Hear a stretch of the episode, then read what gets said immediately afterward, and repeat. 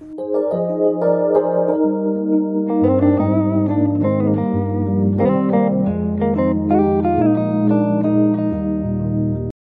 大家欢迎收听今天的节目。虽然现在年才过了一半而已，不过不晓得就是大家在过年的时候会去买刮刮乐或是乐透吗？想说，假如我中了乐透或是刮刮乐中了头奖的话，我明天就要把工作辞掉，从此财富自由。刮刮乐中头奖可能还没有办法财富自由啦，但是如果中了乐透的头奖的话，我想是有可能的。不知道大家有没有怀抱着这样的一个梦想？不过这几率真的是非常小啦。那今天为什么要跟大家聊这个呢？其实是跟今天要分享的剧蛮有关系的。今天要跟大家分享的是韩剧《Clean Up》这一部，并没有中文的名称，它叫做。Clean up 就是打扫很清洁那个 clean，那它其实是翻拍同名的英剧，那这个英剧是二零一九的作品，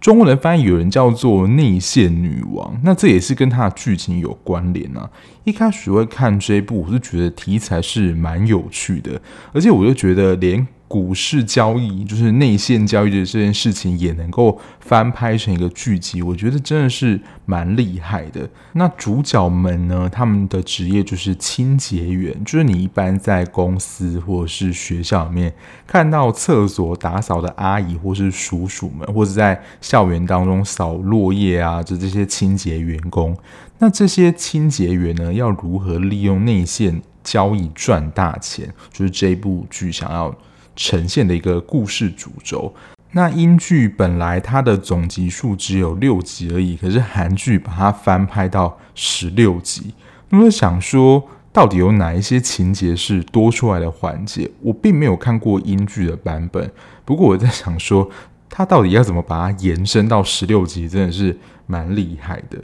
那一开始会注意到这一部，当然就是它的主角。主角呢，于荣美，她是由演员连金雅饰演的。连金雅最经典的代表戏，就是我提过非常多次，还没有看过的就赶快去看，是二零一八年的《Sky Castle》，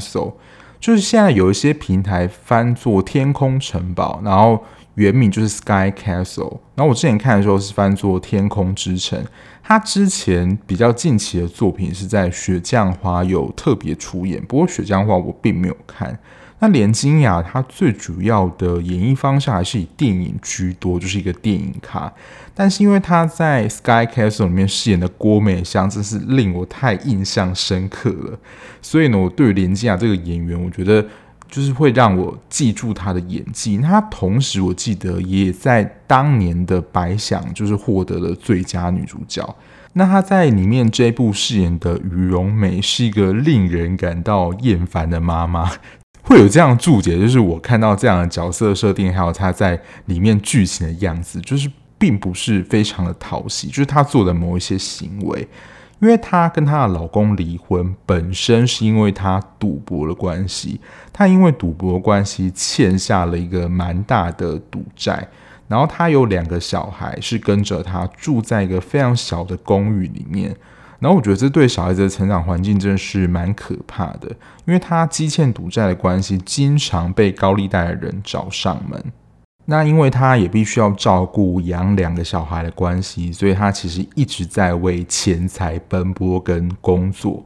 他自己本身的一个正职就是清洁公司的员工嘛。那有一天就是偶然在他打扫的公司叫做 Best 投顾公司里面，听到一个主管阶级人就是内线投资的消息。然后呢，他的主管的办公室上方就有一个类似通风口的地方。他们就想说，好，就是要开始窃听内线消息，就是把窃听器安装在那个通风口上面，然后就开始准备他们。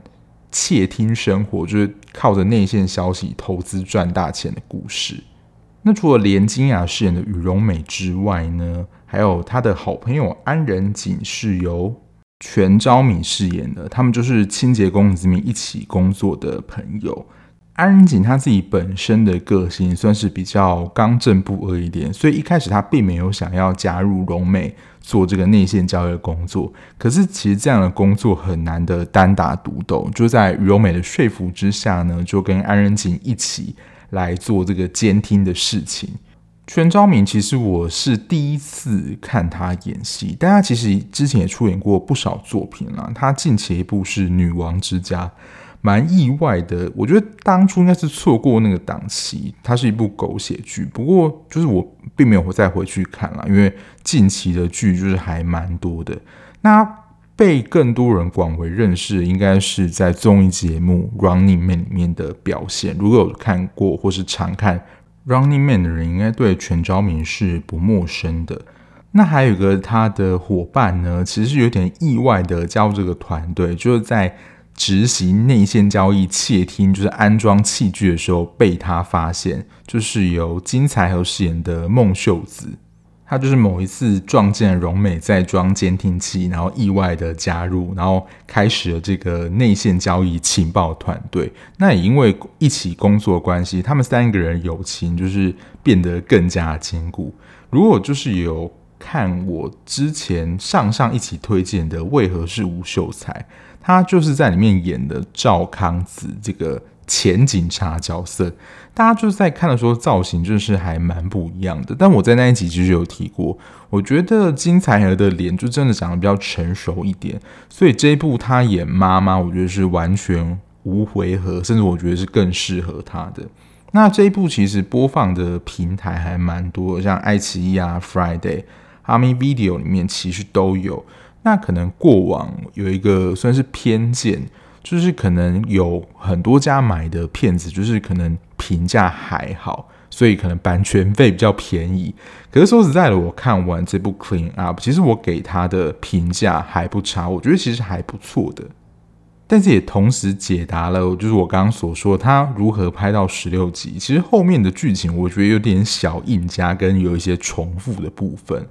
接下来就分享一下我看完的一些心得。那这一部第一个主轴呢，也是我觉得是看点。他在这一部里面其实还是有提到内线交易组织，因为内线交易其实通常不会是个人作案，它通常是一个公司或是一个团体背后有组织团队在操作，甚至在控制股价部分。其实，在剧情上，它真的是需要有一个契机拿到那一只作案手机，因为那个作案手机就是这个。内线交易组织后面用来联络的管道，然后刚好这一家投顾公司就是原本在做内线交易的那个人，感觉是有被检举的，所以原本在做内线交易那个人呢，他就只好就是被暂时关在家，就是等到全部调查完毕之后，他才可以回到办公室。但是当时那一作案手机已经被于荣美拿走了，结果后来才发现。原来在这个背后是有一个非常庞大的组织在操作着，它并不是一个单一的事件。接下来就看于荣美，就是有点深入虎穴的去看这个背后洗钱组织里面的人到底是怎么样的人，然后他们是如何的进行这个内线交易的程序。那其实这边开始就有点变，是他开始利用的假身份，因为他其实是冒充了那个原本在洗钱那个角色，但是因为他们其实过往都是利用电话沟通，但我真的也蛮佩服说于荣美在这部里面的情报搜集跟说谎能力，他编了非常多的理由，而且他其实也可以得到就是某一些讯息，就是有点以假乱真，可以让。组织里面人相信，那跟他第一个接触人呢，就是李永信，是由李茂生饰演的。诶，我没有见到李茂生啦，最近的出场率真的是还蛮高的。可是他在这一部里面，我觉得在三九里面，他就是一个非常痴情的人。在当时那一部，我觉得好感度也是算蛮高的。但这一部里面，他就是蛮帅的，就是他整个气场，他在里面是扮演一个离过婚的律师。但同时也是这个组织里面的其中一员，而且我不晓得是不是在这个组织，还是原本李永信这个角色就是蛮生性多疑的。虽然于荣美提供的情报的确可能都是只有内部组织或真的是可信度高的消息，还有包括他的装扮，还有他的住宅，但其实这些。完全都是事先设计好，还有很缜密的规划，能骗过人的。我现在发现，就是我最近在看的一些剧，有一些就是为了假扮自己是很高贵的身份，可能就是会把自己的住址谎称在一个非常高级的地段，然后假装进去，但可能是事先收买了里面的管理员，就可以让他暂时的进去，这样，但其实根本不是那里的住户，让离去人就误以为说他是住在这么一个高级的地段，产生一个哇，他是一个非常上流或者非常有钱这样的人的一个错觉。那于荣美他们其实跟女儿住的地方，是真的那种非常老旧，可能是二三十年的那种超级小的公寓。可是他在这个内线组织的这样的一个身份，就突然变成一个高雅的贵妇，然后他谎称他自己的职业是。财经金融顾问完全就是一个假的人设，然后开始跟这个内线组织交易叠对叠的过程。我觉得这个过程是还蛮精彩的。不过大家听到这样的剧情路线，或是在看的时候，我其实一定也有想到，这种剧情套路一定就是会被揭穿。所以其实我也不意外啦。后来就于荣美的身份就被发现了，而且还是一开始被李永信发现。那全剧第一个令我有点惊讶的点，就是原来 Best 公司里面的监察组的组长本身也是内线交易团队里面的其中一员。那这根本就是监守自盗吧？就如果我理解没有错的话，这种监察单位不就是那种最清廉，然后需要站在公平角度，就铁面无私的这种角色吗？但这就是有点球员兼裁判，所以。这个监察组组长就是担任内线交易的这个重要角色，其实一直没有被发现，因为他自己本身就是掌握在公司里面权力的最顶端。然后刚刚不是有讲到羽绒美，他其实就只是代替了原本在 Beth 公司里面尹泰金组长这个角色的位置。那当尹泰金被放出来之后，那开始就会传出一些消息啊，所以组织人里面也知道说。于永美跟尹泰金根本就没有任何关系，因为一开始于永美所说的说辞，就是这些都是尹泰金就是交付给我的，因为他被困在那个调查当中，所以他代替他来执行组织啊所交代他的一些事情。当尹泰金被放出来之后呢，大家也都开始持续怀疑于荣美的身份。这一段我觉得蛮精彩的，就是于荣美在整个偷天换日的过程里面，他所做的这些事情，就是完整的做完了一整套。他不会说在一个计划里面，就好像可能少了哪个部分，或是出了错，会让很多人就很快的发现说哪里有破绽。而且我觉得于荣美它真的有一个非常厉害能力，就是情报的挖掘能力。这我觉得在。现实生活当中可能可以尝试，但可能就是你需要套某一些话的时候才能够使用。例如，他听到个内线情报消息，可能是在哪一个地点的某一间办公室里面，然后他就是会打电话去问说：“诶，那个原本召开的会议是在哪一个时间、哪一个地点吗？”他其实他根本就不知道是在哪个地点跟时间，他就会讲一个错的。然后接到电话那一方可能就会觉得说：“哦，他是要确认。”相关的时间跟地点，他说：“哦，没有啦，就是是改到哪里啦，或是正确在地点跟时间在哪里，他就会能够打探出这样的消息。他原本可能的讯息量就只有知道说会会在这栋大楼召开，可是详细的时间跟地点其实都不知道。他所有的讯息里面其实非常的粗浅，可是就透过他的探问能力，我觉得就蛮能够收集到很多资讯的。我觉得这个是于荣美他在。”情报探索能力上，真的是还蛮强的一个部分。那这部戏的第二个看点呢，其实会回到一开始跟大家询问那个：如果你中了一笔非常大的钱财的话，你自己的个性啊，或生活会有什么样的变化吗？那大家其实如果长期有在收听我的节目，就知道我对于人性的变换或是个性的变换这一类的主题，我是非常有兴趣的，而且我。大部分可能会分享，也都是这部分来着手，所以这一部蛮吸引我的点就是，人在赚到钱之后，个性上变化会有什么样的转变吗？我觉得这一部的其几个主要角色，他们在从没有钱变有钱，然后对钱变很多，然后这些钱是从内线交易赚来的非法钱，他们的心理变化，其实我觉得有蛮完整的描述。这个在角色的刻画上，我觉得是很成功，且是有记忆点的。而且，其实，在一开始，于荣美跟李永信在一开始认识一段时间之后，于荣美就问李永信说：“你为什么会来做这件事情？”因为李永信本身的一个职业就是一个律师了。那在我们的粗浅的想法当中，律师应该就是一个也赚蛮大的一个职业。可是他会想来做这件事情，大家可能可以想到，无非就是想要赚更多的钱，就钱可能没有人在嫌他少的。就是一直想要赚取更多，其实就显现说，或是我觉得某种程度也呈现了人的欲望跟贪婪其实是没有极限的，就有了之后会想要更多更多。那我这边想要简单的分析一下，就是三个主要主角他们角色的，就是整个角色的变换，就他们从没钱到有钱的心理变化。那其实我觉得第一点，荣美跟里面的一个角色，就是跟债主的关系其实非常的微妙。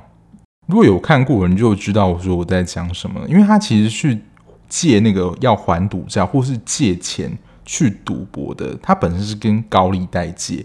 那就我的认知跟想法里面，高利贷人。都是蛮凶狠的，就是你还不出钱的时候，而且我觉得本身也有点小诡异啦。就是禹荣美去借钱那个地方，只有这个高利贷贷主吴东柱在那边。因为我想说，如果是这种高利贷公司的话，不是都会是很大的公司吗？那如果只有一个人的话，他是如何能能够生出这么多钱的？这点我是觉得蛮诡异的。可是微妙的是说。好像今天禹荣美因为借了很多次，他其实会不断的跟吴东柱借钱，就是不论是任何的原因，但吴东柱好像就是说，哎，你是熟客，我可以帮你打个折，或是通融一下。其实后来就是发生很多事情，然后他还帮忙禹荣美去接他的小孩下课，因为后来就被组织盯上，因为他用的假名是秦妍雅，也就是他大女儿的名字，后来。组织就找到他的大女儿身份，所以后来因为要为了保护大女儿安全，所以还麻烦吴东柱去接他女儿下课。这里跟高利贷的债主关系发展成这样，我个人觉得也是蛮诡异的。当然，他们在最后有一段的互惠关系，就是后来吴东柱也发现了哦，原来禹荣美在做，就是能够取得。股票的内线交易情报，还有说他也要分一杯羹哦。我想也是这一点啊，让他有钱赚，所以就是最后他拜托吴东柱来接他女儿这件事情，他才能够答应。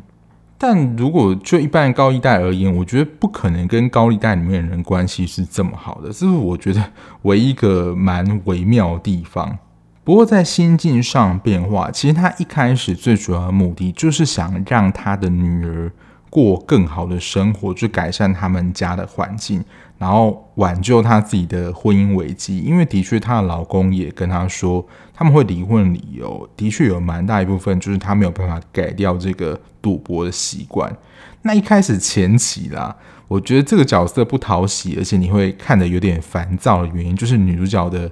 个性的设定其实不太讨喜，就是会容易。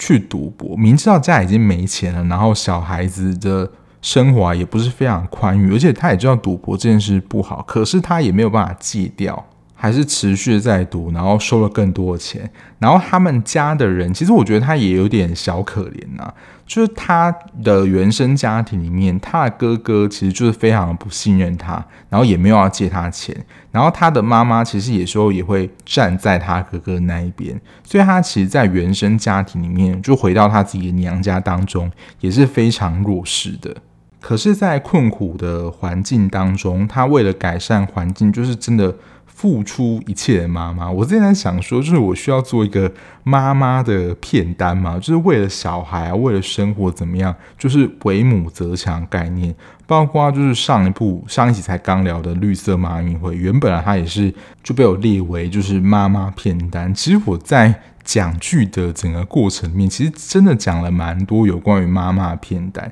可是真的就是跟变形虫一样，这个形容真的蛮烂的。但是妈妈的变化这个题材真的是非常多元，而且通常也是还蛮赚人热泪的。虽然说本身内线交易这件事情就是犯法一个不好的行为，而他在做这件事情之前呢，也是没有钱的哦。然后说一下，就是于永美跟她的丈夫已经离婚，然后她的丈夫呢，其实是有另组家庭的，就是他有另外娶一个女人，然后他就是住在另外一个地方，可是抚养权跟女儿居住权一开始还是在于永美这边的，可是其实他们就能够形成一个强烈对比了。在妈妈家里面，就是能够有妈妈的温暖跟爱，就在情感上需求能够被满足。可是生活条件是比较差的，而且其实于永美跟她大女儿的关系，因为她大女儿也是处在青春期嘛，所以其实是有点叛逆。她有时候跟她妈顶撞啊，或者是希望她能够务实一点啊什么，所以其实有蛮多母女争执的过程。然后他爸那一边，就是他爸有稳定的工作，然后也居住在一个算是蛮舒适的房子里面。他们两个其实过去也一直在讨论说，到底要要不要把女儿接到爸爸那边住，因为爸爸房子就是比较舒适，可是必须要跟他们的继母住在一起，其实会让他们觉得不自在。虽然说爸爸家里面的物质条件是比较好的，可是呢。两个女儿，而且尤其是大女儿的表态，她还是想要跟妈妈住在一起的。即使说他们原本住的那个房子里面的经济环境的条件是比较差的，所以比起外在的物质条件，我不晓得这边就是反映了某种其实家人关系亲密的情感，对于在剧中的大女儿秦雅当中，其实是更重要的。我不确定编剧有没有这样的安排的意思。不过从秦雅跟于永美的关系，他选择了跟于永美住在一起，代表说其实秦雅她更重视亲情关系关系之间的连结，而在一开始没有选择了父亲住的比较舒适高级的地方。那个监察组的组长金赞起，他加入这个内线交易的团队里面，最主要其实也是为了他的儿子。所以他其实也是为了亲情的部分在奋斗，所以我不晓得编剧有没有这个意味来在强调说，呃，关系之间紧密的连接其实是比外在的这些物质还要来得重要，或是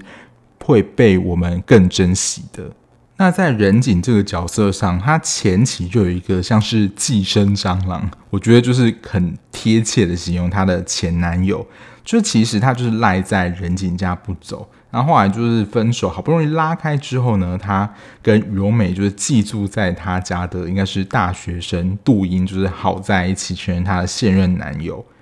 这条感情线我就觉得还好，并没有太 care。但其实，在仁景身上，我觉得蛮能够体现一点，因为原本仁景他的梦想就是开一辆餐车嘛。他会加入荣美这个团队，其实也是想要赶快的，就是让他自己摆脱清洁工这个工作，能够做他梦想的开餐车的这样的一个事情。可是当仁景真的赚到钱之后，他原本的初衷就改变了，因为在他跟杜英就是交往的过程当中，其实他也不断的透露出说啊，他其实自己的一个心愿就想要开餐车。那我觉得杜英真的是一个非常 nice，然后非常会倾听。女友心愿的一个角色，所以他其实原本准备的一个惊喜，就是他有钱赚到钱之后呢，就是要买一辆餐车给人景。这一段是真的演的还蛮写实的，就是因为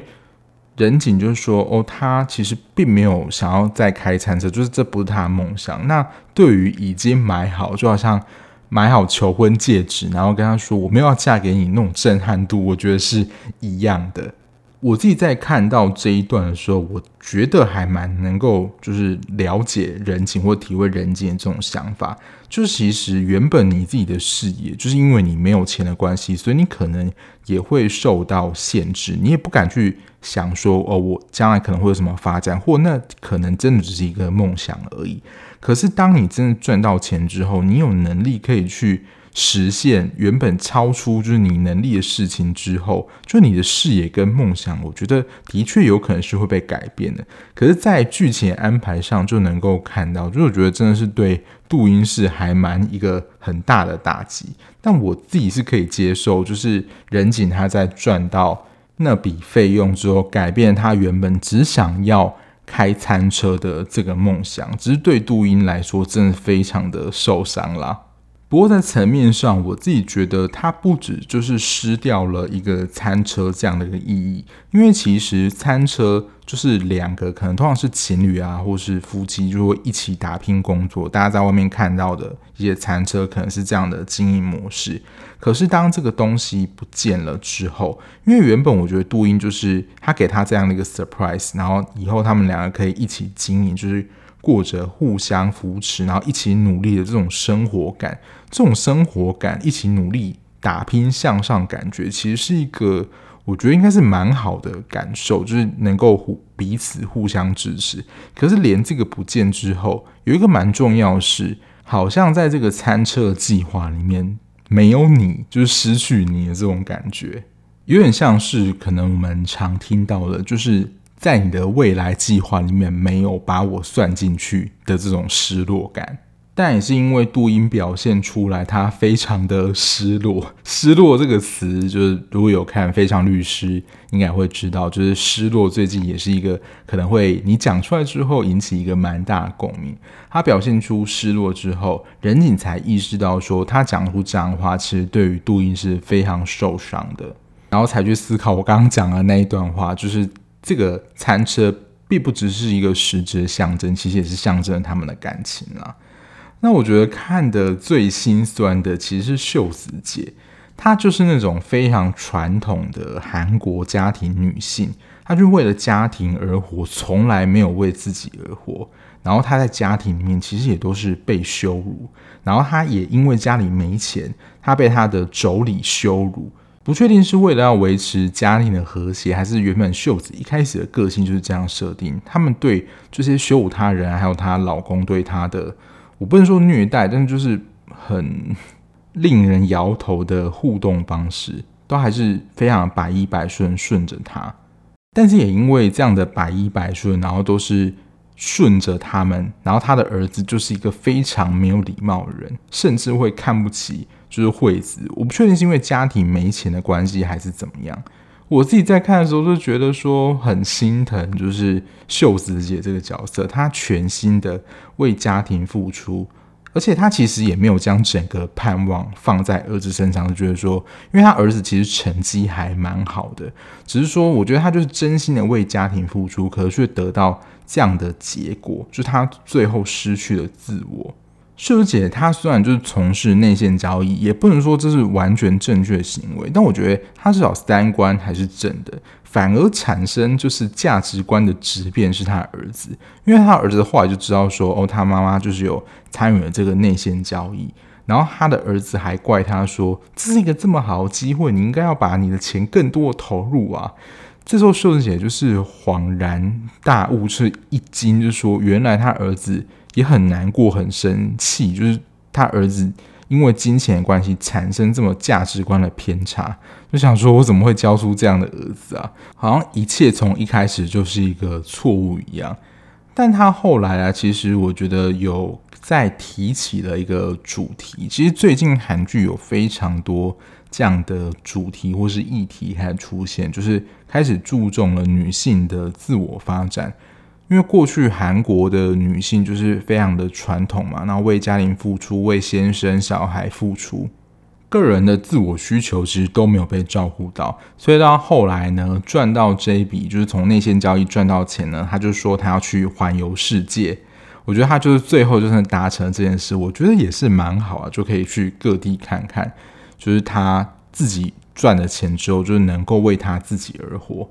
那这边就是先预告，但我不确定会在哪一集出。就是我之前看完了《我最亲爱的朋友们》，因为我其实这两部看完时间算是蛮接近的，然后其实也有类似的情节，就是金雅，就是我最亲爱朋友里面的一个主角呢，她就盼望她的老公能够带她一起去环游世界，但最终就是一场空。我觉得这两部分的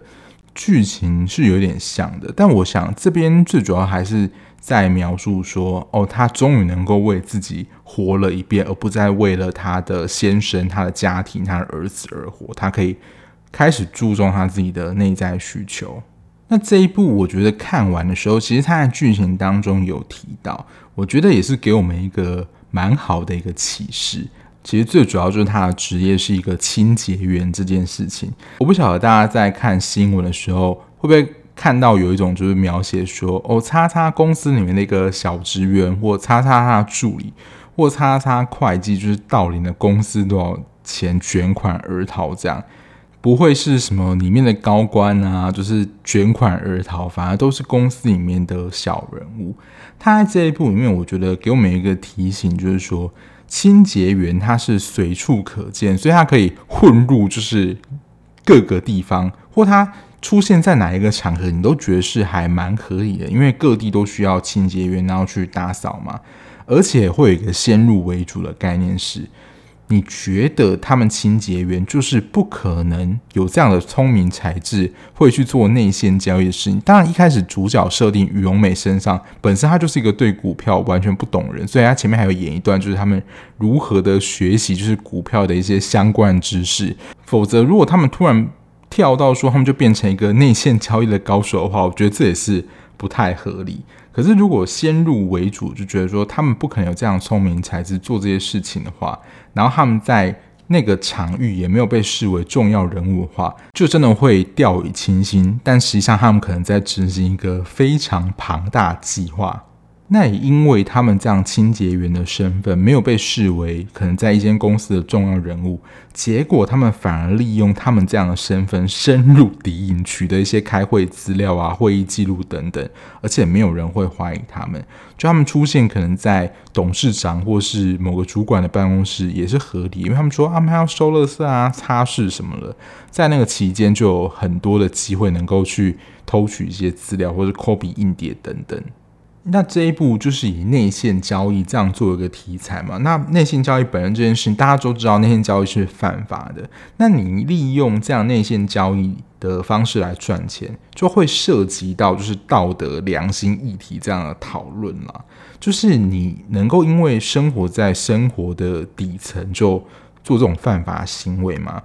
他在中间有一段剧情的安排，我觉得还不错，就是在他自己的利益跟道德上去。有点陷入两难的情况。其实，在讨论道德议题的时候，就是蛮常会讨论这种两难的状况，来看你自己的你要说道德的程度嘛。因为在中间有一段剧情啊，不知道大家有没有印象？就他自己本身在操弄那个股票公司本身，如果就是被证明有毒的话，因为它其实是有一些受害者去控告这个公司。那通常如果控告成功，就是这间公司被证明说做一些违法或非法事情的时候，他们的股价就会下跌。这些受害者呢就能够获得公平跟大量补偿嘛。可是呢，因为之前他们买进的大量股票就会成为就是废纸，就是可能会下跌非常快，他们会赔非常多钱。因为如果就是受害者那边争取成功的话，公司的股价就会一落千丈，但是如果他们没有把手中的证据交出去或不说出实情的话，他们就能够利用内线交易买的股票就赚钱。可是那些被这家公司连累的民众的求助啊，就是变得求助无门，因为司法也就判说，就是你没有足够证据，所以原本的公司就会胜诉了。因为其实我觉得中间有一个蛮重要的点是，这些受害家属里面，其中有一个是荣美的朋友，他是一个。跟他蛮要好的大姐，然后我记得是他家里面其中一个人也是因为这家公司制作的一个产品而有毒，而造成一些损害，所以借由这个事件啦，就会让我们在看的时候去思考说，那荣美她到底要在她自己的获利之中，还是在道德正义之中去取得一个？你要说二选一啦，因为它就是一个两难状况，没有办法鱼与熊掌同时兼得。那我之前好像也有稍微分享过吧，就是我自己有在做一些投资，但就是非常的粗浅的，但就是股票啦，就读一些书，在蛮粗浅的一些知识相关书，我觉得蛮基础的知识就有提到说，股票就是一个零和游戏啦，就是另一方的收益必然就是会造成另外一方的损失。你今天赚了两千元呢，可能就是另外一个买卖，他就会损失两千元，就是最后总和为零了。那我为什么特别讲这一段呢？其实就有一个算是客串角色，而且就是我刚刚讲到的非常经典，就是《天空之城》客串便利商店店员的金惠媛。这个一定是有特意选过角的，因为他们在《天空之城》里面就是扮演母女。金惠媛在里面扮演的易瑞，是我看完目前所有的剧集，只是演学生这个角色最讨人厌的学生角色。那会让我这样恨得牙痒痒，就代表说他成功了。就这个角色真的太令人印象深刻了。就是还没有看过《天空之城》，就是麻烦可以赶快去看。我不能说就是《天空之城》它没有任何缺点，因为在中期的剧情的确是有一点拖，可是它的确。打开了我对于狗血剧、韩剧狗血剧的一个，我觉得真的是里程碑的程度，会让我觉得有那种哇，很震惊、很新鲜的感受。那因为他在里面饰演这个超商店员，他也是因为荣美而开始接收到股票，然后尝到甜头之后，因为他其实荣美看到他在超商打工也是觉得蛮辛苦，所以也是想要帮他。可是，在一开始尝到甜头之后呢，他其实并没有。积极的做功课，他其实就只是听荣美，就是听信他人所说，就是买名牌这样。一开始可能就是真的是名牌让他一个运气好，可是后来可能就真的是前面有赢了一些钱的关系，然后不晓得哪里冒出来自信，就是自己加嘛，结果最后呢就是赔掉自己的所有钱，然后最后这个角色就是选择自杀结束了自己的生命。我不晓得这边是有想要给大家的一个警惕嘛，就是不要。听信别人名牌去买任何的投资或做交易，因为这都是非常危险的。这其实是一个我觉得算是基本观念，可是他用戏剧的方式呈现出来，我觉得会让就是想要投资的人就是更印象深刻，就是绝对不能做这件事情。那我也觉得，就是从六到十六后面剧情有点重复，就是最后的几集就是多出来那一段。刚好提到这个内线交易组织里面的最上层的，我们说 boss 嘛，就是宋宇昌嘛。他中途就是因为出车祸的关系，就以为他已经死了，结果又没死。因为在第一个前半段，就是他还没有出车祸之前，其实就是组织揭开于荣美的真实身份，让他无法狡辩，然后可能原本要灭他口。那荣美也不是省油灯啊，求生的意志十分之强烈。所以呢，就是他就问组织说有没有什么能够他帮忙的地方。当然，宋宇昌也是一个蛮有势的人，他已经是因为从小的一个童年阴影，所以就导致上我觉得他人格有点扭曲。反正他最终在一开始还是要除掉于荣美的。但如果有看过人就会知道说，其实在这部戏里面，于荣美。还是有感情线的，就是他跟李永信之间有默默的形成一种感情。但，这个我觉得感情啊是在前端，就是于荣美她的身份还没有被揭穿的时候，因为李永信就跟于荣美，我觉得他们在很多地方啦、想法或是经验上，其实都蛮相似的。那种相似感就会带来就是一种好感嘛。所以我觉得他最后其实是真的还蛮在乎于荣美的。是说开始各个保护的行为，因为他其实也是有点被宋宇昌就是抓住把柄跟控制。宋宇昌就是想要除掉于荣梅，可是李永信的确对于荣梅动了真情，然后就一开始到最后都应该跟他唱反调这样。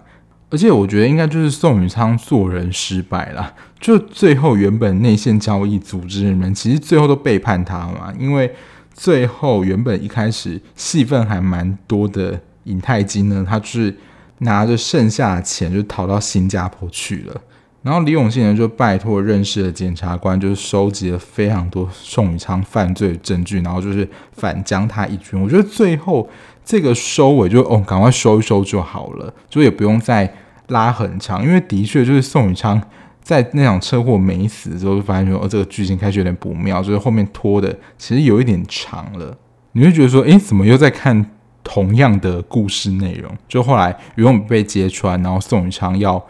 对于荣美就是展开一些报复，然后车祸没死，然后又在做相同的事情，就开始真的是一个轮回。总体来说呢，除了最后的剧情我觉得是有点小重复之外，前段就是宇荣美故布疑阵的进入这个组织，然后到中间每个人就是从内线交易。赚取一些钱，然后对他们生活心理产生一些变化。我觉得前段的整体的故事描写其实都还不错的，就会让人想要继续看下去。除了一开始宇荣美的设定有点讨人厌之外，因为我自己就会带入自己的想法说，就你生活变这样，还不是都是你自己去赌博而造成的吗？就可能会不小心带入个人情绪，而产生对于于荣美这个角色，其实会觉得有点不太讨喜。可是后来可能也大概知道说，哦，他为什么会这样做？他生长在一个怎么样原生家庭？他对于钱的安全感等等，好像就能够比较理解说为什么他会这样做了。